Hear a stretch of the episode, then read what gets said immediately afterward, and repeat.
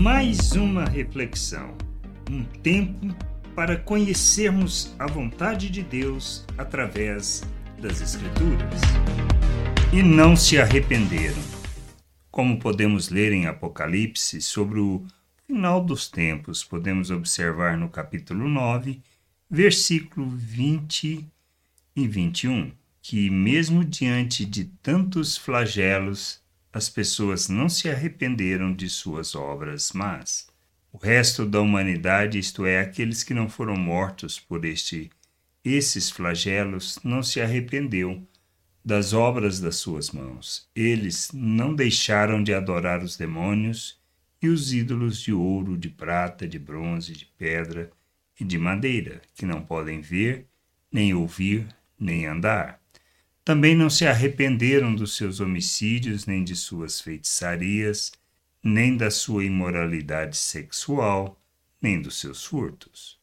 O que nos faz tão maus? Somente nossa cegueira, nossa impossibilidade de compreender que estamos mortos e separados de Deus.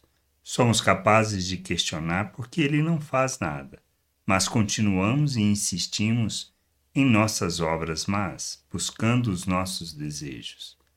Assim como hoje será nos próximos dias, pois conhecendo tantos infortúnios e catástrofes, não somos capazes de, de nos arrependermos de nossas obras e nem de nos voltarmos para Deus para compreender, segundo as Escrituras, o seu plano e o que há de vir. Não podemos continuar nesta jornada diante de tanto sofrimento resultante de nossos pecados e obras más, e não nos arrependermos destas nossas obras.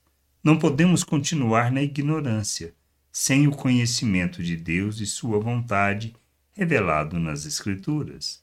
Temos que buscar o conhecimento de Sua vontade para não continuarmos separados de Deus e mortos em nossos delitos e pecados pois precisamos nos arrepender.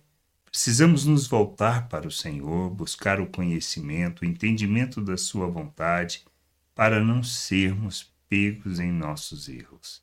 Que a gente possa entender e, e buscar de todo o coração, com toda a intensidade, o querer conhecer o Senhor e Sua vontade. Graça e paz sobre a tua vida. Amém. Gostou da reflexão? Compartilhe, não deixe de ler as Escrituras. Medite para poder crescer no conhecimento e vontade de nosso Deus e nosso Pai, para que, conhecendo o Senhor, possa o revelar ao mundo.